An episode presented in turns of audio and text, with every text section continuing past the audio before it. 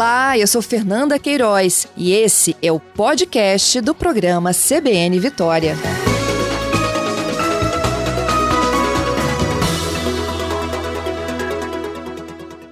Vamos falar sobre pontos no cartão de crédito, né? Quem é que tenta ainda entender como é que funciona essa dinâmica? Então, vai um alerta. Ocorreram mudanças e a gente vai contar isso já já.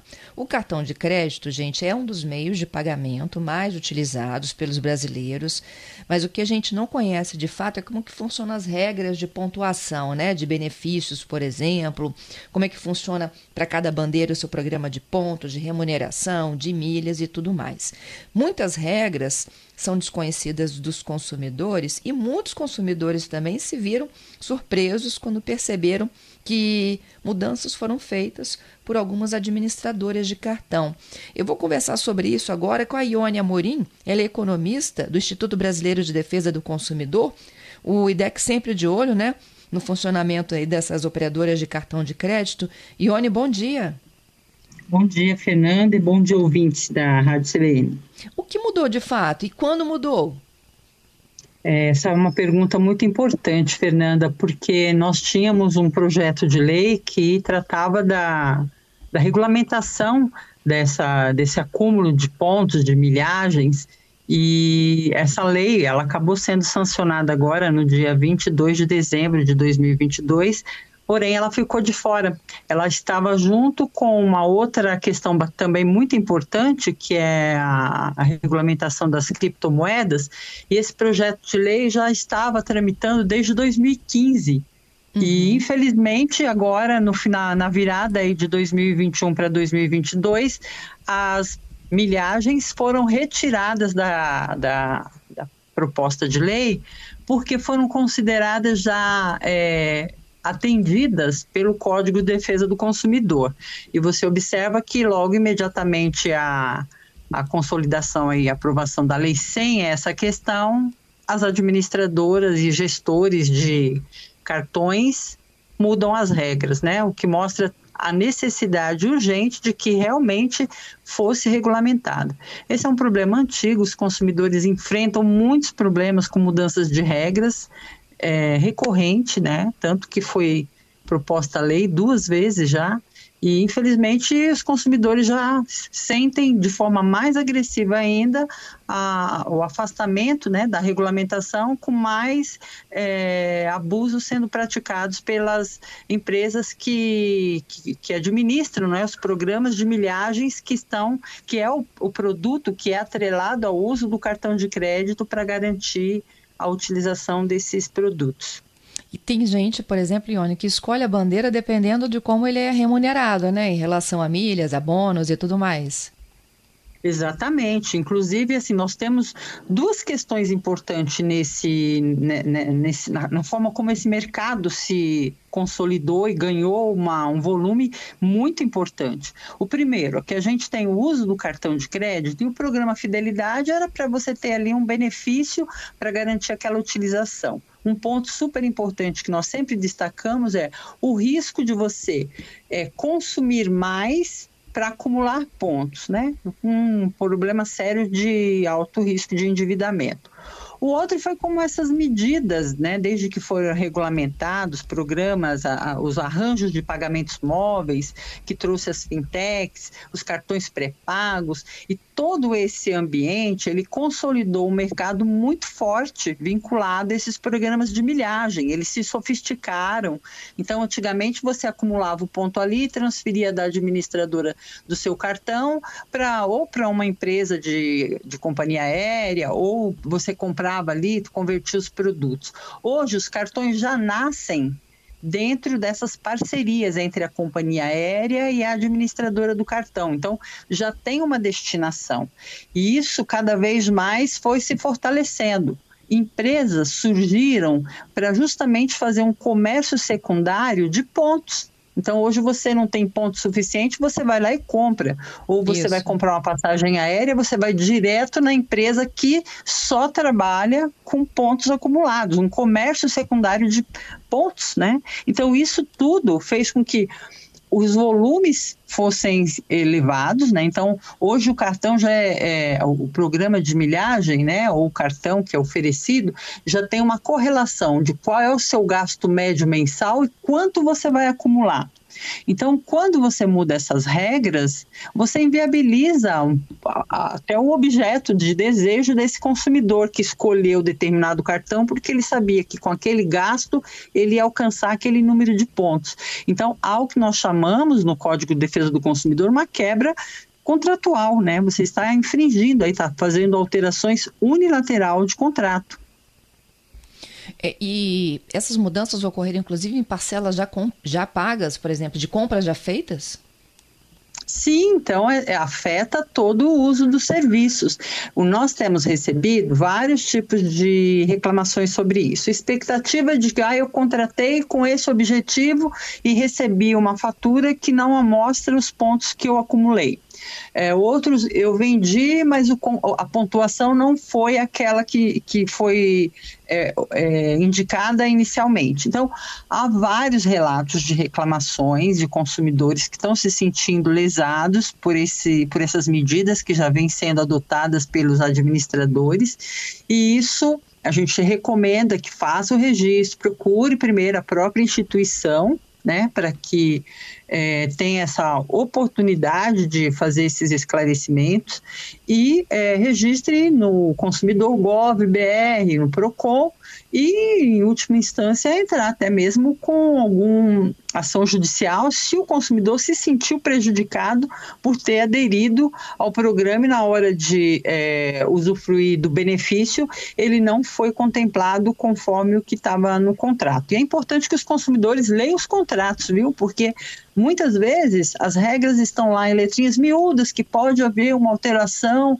a qualquer momento mesmo. Assim, a gente entende que as alterações elas podem acontecer, elas têm que ser avisadas com antecedência, e isso tudo não acontece. Então, o consumidor ele precisa estar atento e não tendo mais essa sendo assistido dentro do que foi pactuado, é cancelar, procurar outros produtos também. Mas antes disso é importante lembrar, ele tem um direito a partir do momento em que ele aderiu a esse programa. Né? O cartão, normalmente, você escolhe o cartão, o programa de fidelidade vem junto. Então, hoje o atrativo, eu escolho o cartão, porque o cartão de crédito a gente pode até dizer que é um produto para efeito de compra ele é igual, né? Você vai comprar, vai pagar no vencimento da fatura, então é um meio de pagamento que te traz alguma facilidade.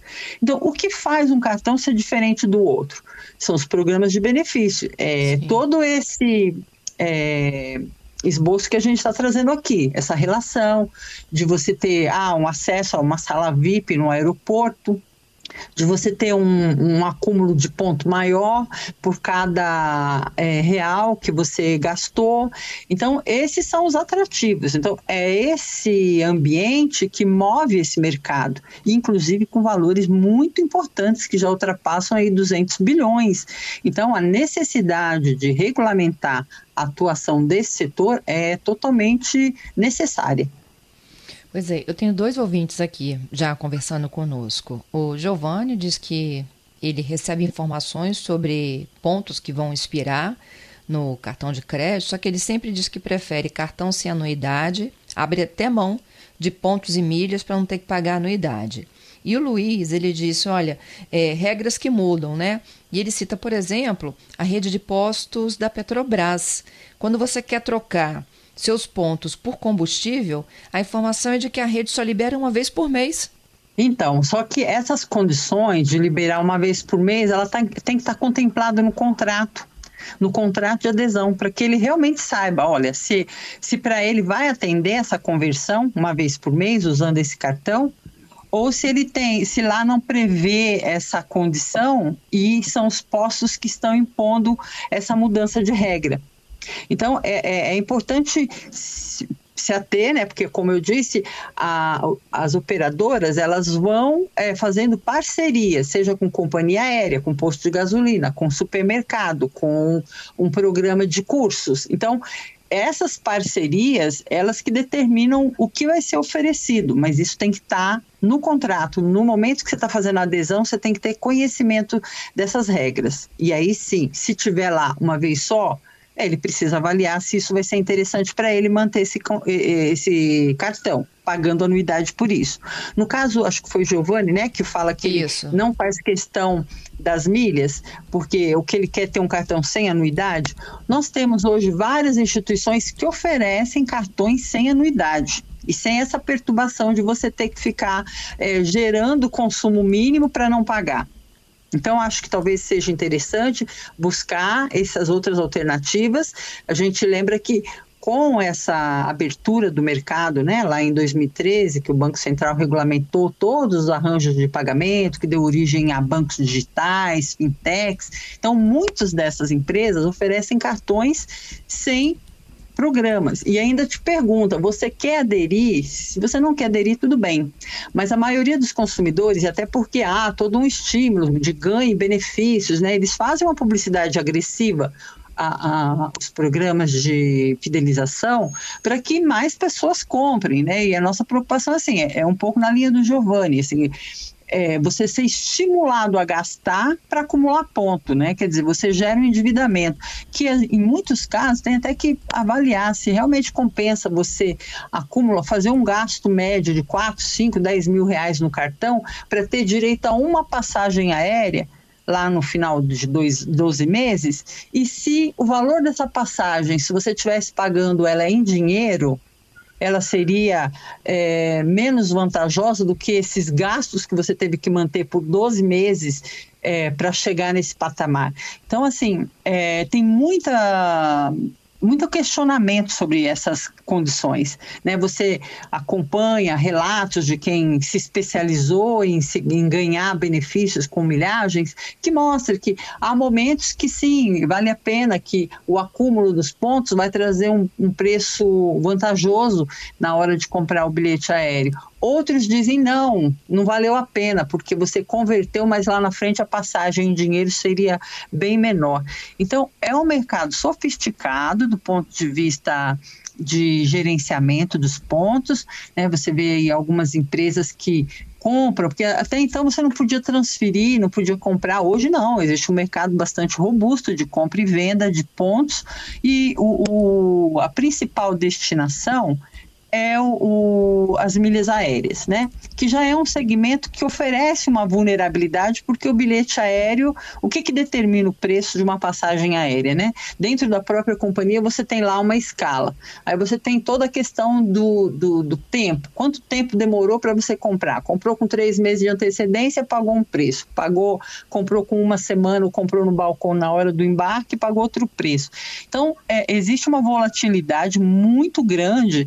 Então, isso cria uma subjetividade e aí o consumidor que fica ali acumulando, né, o, gastando uma fatura média de 5, 10 mil reais para chegar naquela meta, né? Então é, é uma, um processo complexo e que o consumidor que hoje só quer fazer o uso do cartão, assim, eu quero pagar minhas contas, ter ali, ah, a milha ela tem que ser consequência e não o principal é, objetivo. Se você usa o cartão para acumular, então você não é uma pessoa que está interessada em ter o cartão apenas como meio de pagamento, que te dá uma facilidade ali de ter todas as suas compras para pagar uma única vez, né? Tem, ok, tem muita gente que otimiza isso, mas é esse processo de você ficar é, gerenciando todos os pontos, muito importante observar as regras do contrato, porque as empresas também estão vendo o volume desse mercado crescente, então elas têm, já é uma moeda virtual, né? A gente pode até falar, mas é ponto, não, mas é a forma como ela vem sendo é, trocada, ela já se configura como uma moeda virtual tanto para compra de bens como para conversão em, em milhas. Inclusive, assim, algumas estatísticas mostram exatamente essa relação é o você acumula maior a maior parte dos pontos em consumo, né? É, compras no varejo, pagamentos e tal. Mas na destinação, a destinação é a, a maioria do, do, acúmulo de pontos é para é, milhas aéreas. Uma parcela muito pequena é para compra de bens e serviços é, de outras naturezas. Então, o, essa relação ela está muito ligada, né? A movimentação de todo o complexo de compra de passagem aérea com esses programas de fidelidade que traz aí a, o benefício de você ficar na sala VIP do aeroporto. Inclusive, esse é um dos pontos que vem sendo é, objeto de reclamação. Por quê? Porque eles venderam muito mais esse serviço do que imaginavam. Então, hoje há uma sobrecarga, talvez, nessas salas, onde é, alguns consumidores já relataram: ah, mas era oito acessos ao ano, foi reduzido para quatro. É, tinha direito ao meu pet em determinadas condições, já não tem mais. Então, isso vai mostrando que está acontecendo esgotamento, porque venderam muito esse cartão. Sem contar que a anuidade deles é bastante elevada também, né? Então a pessoa às vezes, não, eu vou garantir essa anuidade porque a quantidade de benefícios que eu vou acumular é muito maior. Então, nesse caso que você trouxe também, da pessoa que já está no meio do uso ali do processo e teve a, perdeu ali a quantidade de pontos. É todo esse né? processo é um, uma quebra contratual, né? Sim. Ione, muito obrigada, viu, pelas suas explicações. Então, nossos clientes, consumidores, ouvintes, né, clientes de cartões de crédito, devem procurar um órgão de defesa do consumidor e formalizar a queixa. Exatamente, Fernanda. É importante que se faça até para a gente ter pressão para que essa, esse tema volte para a pauta e que venha uma regulamentação desse setor. Muito obrigada, bom trabalho para você. Muito obrigada, bom dia a todos.